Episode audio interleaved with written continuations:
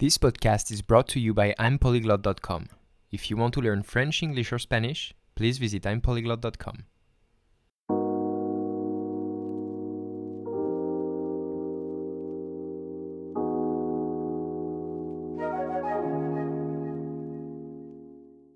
Eh bien salut tout le monde, on est de retour sur le podcast Time Polyglot. J'espère que vous allez tous bien et que vous êtes installés bien confortablement avec votre petit café, votre petit thé pour écouter l'épisode d'aujourd'hui qui est un épisode très important à mes yeux puisqu'il va traiter d'un personnage très important dans la culture et surtout la littérature française.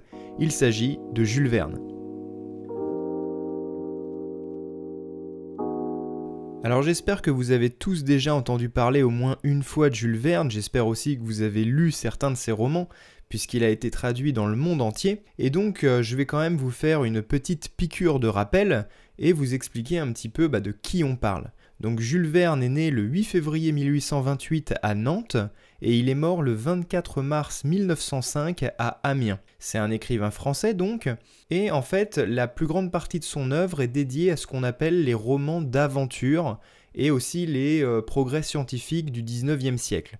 Donc il a écrit euh, plus d'une soixantaine de romans si je ne m'abuse, il y en a eu 62 je crois, et euh, on voit aussi qu'il a écrit des nouvelles, des poèmes, des études scientifiques, etc. Mais il est bien évidemment connu pour ses romans d'aventure, et en fait son premier roman c'est celui qui s'appelle 5 semaines en ballon, c'est là en fait où euh, sa carrière a vraiment euh, bien démarré, quand il a publié son premier roman 5 semaines en ballon, et ensuite il y a eu évidemment euh, les plus connus, donc Le Tour du Monde en 80 jours, L'Étoile du Sud, De la Terre à la Lune, 20 milieux sous les mers, et j'en passe et des meilleurs. Alors voyons voir ce que Wikipédia nous dit. Ici, on dit que les romans de Jules Verne, toujours très documentés, se déroulent généralement au cours de la seconde moitié du 19e siècle. Ils prennent en compte les technologies de l'époque. Alors ça, effectivement, c'est quelque chose de très notable dans les romans de Jules Verne.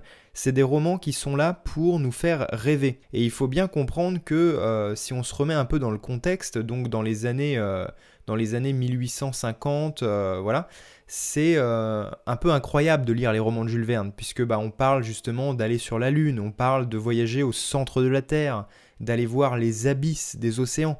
Donc surtout à cette époque, c'est vraiment de la science-fiction, c'est quelque chose qui fait rêver, et on prend en compte justement de la technologie qu'on a à l'époque, mais qui est évidemment euh, plus évoluée dans les romans de Jules Verne.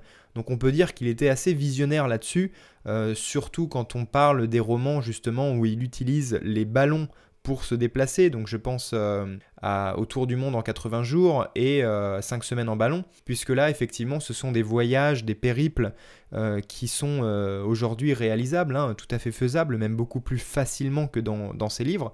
Et donc c'est des romans qui font rêver tout simplement. C'est des romans qui pourraient être adaptés au cinéma, chacun d'entre eux euh, certains l'ont été, mais euh, je pense que c'est des romans qui, aujourd'hui, avec les, moyens technologiques qu'on a, feraient de très grands films, euh, même si je vous conseille évidemment de lire les romans, c'est toujours mieux de lire les livres. Alors je reviens sur ce que je disais tout à l'heure en parlant de ces traductions, enfin en tout cas des traductions de ces romans.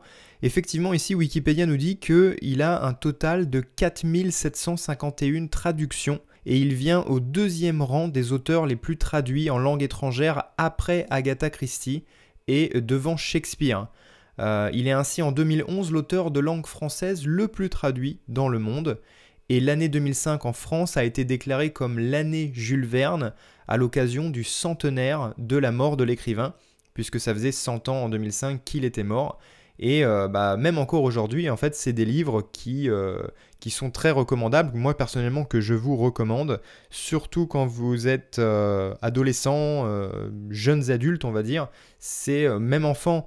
En vrai, c'est des livres qui font rêver et que je recommande à tous. Alors voyons voir ce que Wikipédia nous apprend sur la jeunesse de Jules Verne.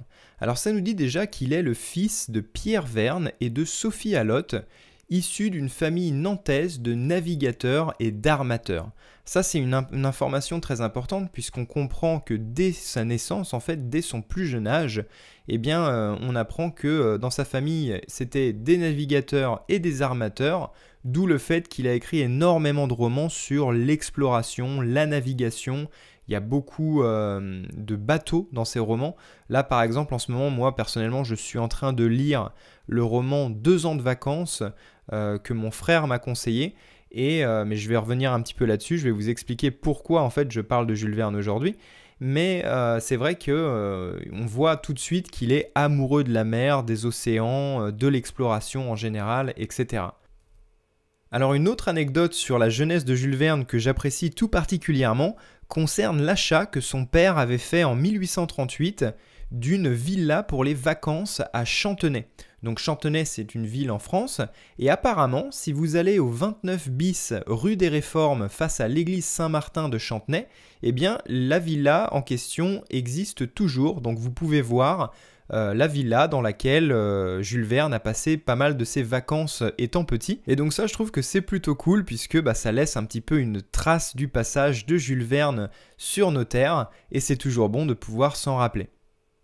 Une autre anecdote qui est en fait une légende, on n'a pas vraiment la certitude que ce se soit vraiment passé, mais apparemment en 1839, quand il était âgé de 11 ans, le petit Jules aurait tenté de s'embarquer sur un long courrier.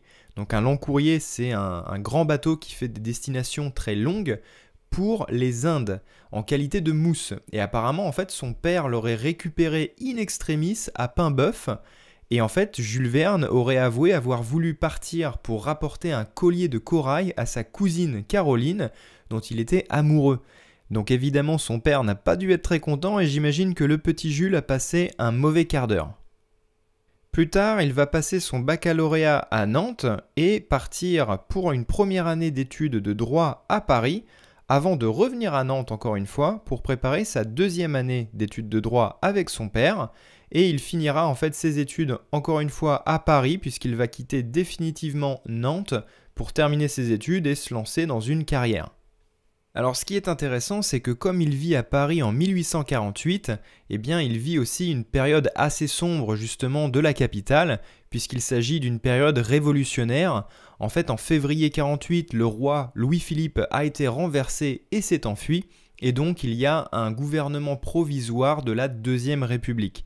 Donc ça c'est quelque chose que Jules Verne va vivre assez bien mine de rien, même si c'est une période assez euh, chaotique dans la capitale, mais il écrira régulièrement à ses parents pour leur dire qu'effectivement on peut voir les euh, impacts de balles et euh, les trous laissés par les boulets dans les maisons, et c'est un spectacle affreux, dira-t-il, mais c'est quelque chose d'assez intéressant, on va dire, d'un point de vue personnel pour vivre en fait des moments comme ça. Alors quelles sont les inspirations de Jules Verne? Eh bien apparemment, il a dévoré les drames de Victor Hugo, d'Alexandre Dumas, d'Alfred de Vigny, les comédies d'Alfred de Musset, mais il avoue avoir une préférence pour deux classiques, et il s'agit de Molière et de Shakespeare.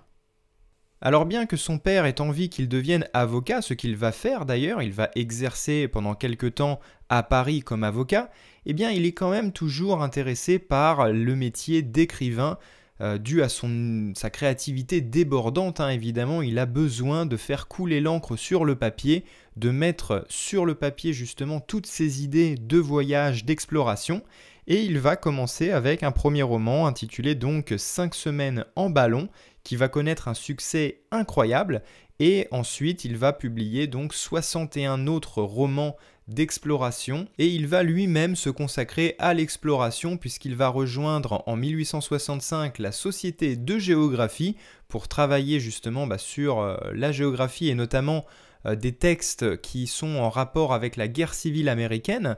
Et il va aussi euh, louer des maisons par-ci par-là, je crois, à Crotoy. Puis en 71, il va s'installer à Amiens, la ville dans laquelle il décédera et c'est en 71 que son père décède d'une attaque cardiaque et c'est à partir de là qu'il va commencer l'écriture d'un de ses romans phares, de ses romans les plus connus, puisqu'il s'agit du Tour du monde en 80 jours. C'est à partir de l'année 1878 qu'il décide lui aussi de naviguer, tout comme ses personnages de romans, et il commence à naviguer euh, de Lisbonne à Alger sur le Saint-Michel III, c'est le nom du bateau, Puis en 79, il décide de naviguer euh, en Écosse et en Irlande. En 81, il va euh, à la mer du Nord, donc la Hollande, l'Allemagne. Et d'ailleurs, son frère Paul Verne aura écrit en 1881 lui aussi un roman chez la même maison d'édition, chez Hetzel, sous le titre de Rotterdam à Copenhague. et donc, bah, c'est un roman justement qui va relater leur périple. Donc lui aussi voyage euh, et euh, explore pour trouver l'inspiration, bien qu'il ait déjà écrit de nombreux romans.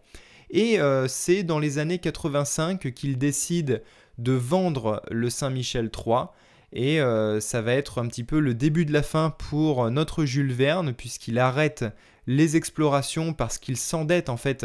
ça lui coûte très cher évidemment l'entretien de ce yacht et il cède en fait ce bateau euh, je pense qu'il ne, ne fait pas énormément d'argent en s'en séparant, mais il n'a pas vraiment le choix. Et alors après s'être séparé de ce bateau, en fait, quelque chose d'incroyable se passe, puisque son frère, Paul Verne, a un enfant, donc Jules Verne a un neveu qui s'appelle Gaston, et un jour, en fait, il rentre chez lui, et son neveu est chez lui, avec un revolver, et il lui tire dessus, il lui tire dans la jambe. Alors Gaston, son neveu, est arrêté, il est suspecté de folie, et en fait, Paul Verne, donc son frère, lui euh, explique à la presse que apparemment son fils aurait tiré sur Jules Verne pour attirer l'attention sur Paul Verne, pour le faire rentrer lui aussi à l'Académie française. Et Gaston Verne va connaître un sort assez euh, cruel, puisqu'il va être interné jusqu'à sa mort le 13 février 1938. Alors cette attaque sur Jules Verne aura eu des répercussions puisque en 1887 sa mère décède et il est dans l'incapacité en fait de se rendre aux obsèques parce que sa guérison ne le permet pas. Euh, il a du mal à se déplacer encore à ce moment-là. Bon, évidemment, je vous passe de nombreux détails sur sa vie, mais il décide de se sédentariser, donc il reste à Amiens, il intègre, euh, il intègre le conseil municipal d'Amiens, euh, il va aussi être très actif à l'Alliance française. Il va aussi euh, avoir son rôle dans l'affaire Dreyfus. Alors ça, c'est quelque chose dont euh, je parlerai peut-être dans un futur épisode de podcast parce que c'est une affaire assez passionnante et assez controversée. il est fait chevalier de la Légion d'honneur depuis le 9 août 1970 et en 1897, son frère Paul meurt des suites de troubles cardiaques dont il souffrait depuis euh, longtemps. Et euh, bah, en fait, euh, Jules Verne commence vraiment à voir noir, à broyer du noir. Il reste seul, il n'écrit plus beaucoup, et c'est vraiment le début de la fin pour notre Jules Verne. Il continuera néanmoins à travailler un petit peu pour l'Alliance française, mais malheureusement, il décédera des suites de, du diabète en 1905 dans sa maison à Amiens. Alors pourquoi je vous parle aujourd'hui de Jules Verne? Bah déjà parce que c'est un écrivain extrêmement important dans la culture et la littérature française, un écrivain que moi personnellement j'aime beaucoup, et vous avez été nombreux à me parler justement de l'épisode que j'ai fait sur Joël Dicker, et vous étiez euh, pour la plupart très satisfaits de cette découverte, vous avez été nombreux à me dire que vous aviez acheté les romans de Joël Dicker et que vous les aviez dévorés, alors j'espère vous encourager euh, pour faire la même chose avec les romans de Jules Verne. Surtout que si vous lisez sur un Kindle, enfin sur une liseuse en tout cas, une tablette, eh bien vous avez accès aux romans euh, originaux de Jules Verne gratuitement sur le, le store de Amazon. Donc c'est gratuit, vous pouvez télécharger tous les romans en français et c'est vraiment quelque chose que je vous conseille de faire. Et d'ailleurs, c'est aussi pour cette raison que je parle de Jules Verne aujourd'hui, c'est tout simplement parce que pendant les vacances, j'ai discuté avec mon frère et en fait, il s'est lancé un défi que moi aussi je me suis lancé, et c'est de lire tous les romans de Jules Verne. On en connaît déjà quelques-uns. Moi personnellement, j'avais lu euh, Le Tour du monde en 80 jours, 20 milieux sous les mers et Voyage au centre de la Terre. Et là, je suis en train de lire Deux ans de vacances, qui est en fait euh, un roman très spécial pour moi puisque ce roman a été adapté en fait dans une série télé que mon père regardait et euh, c'est un petit peu un côté magique qui me rappelle aussi euh, les aventures avec mon père, des aventures en bateau, des pirates, des îles désertes, c'est vraiment tout ce qu'il faut pour me faire rêver. Donc je vous encourage à télécharger les romans de Jules Verne, à lui faire honneur et à apprécier votre lecture. C'est quelque chose qui sera d'autant plus intéressant pour vous pour pratiquer votre français, découvrir ce, euh, cet écrivain merveilleux, en apprendre plus justement sur la culture, la littérature française et euh, bah, faire d'une pierre deux coups comme on dit tout simplement. Il faut euh, lier l'utile à l'agréable. Voilà, en tout cas, j'espère que ce genre d'épisode vous plaît également. Je continuerai à en faire pour vous présenter d'autres personnages historiques, que ce soit des auteurs ou, euh, bah, je sais pas, peut-être des rois de France, euh, Napoléon, enfin, on verra, des politiciens peut-être aussi.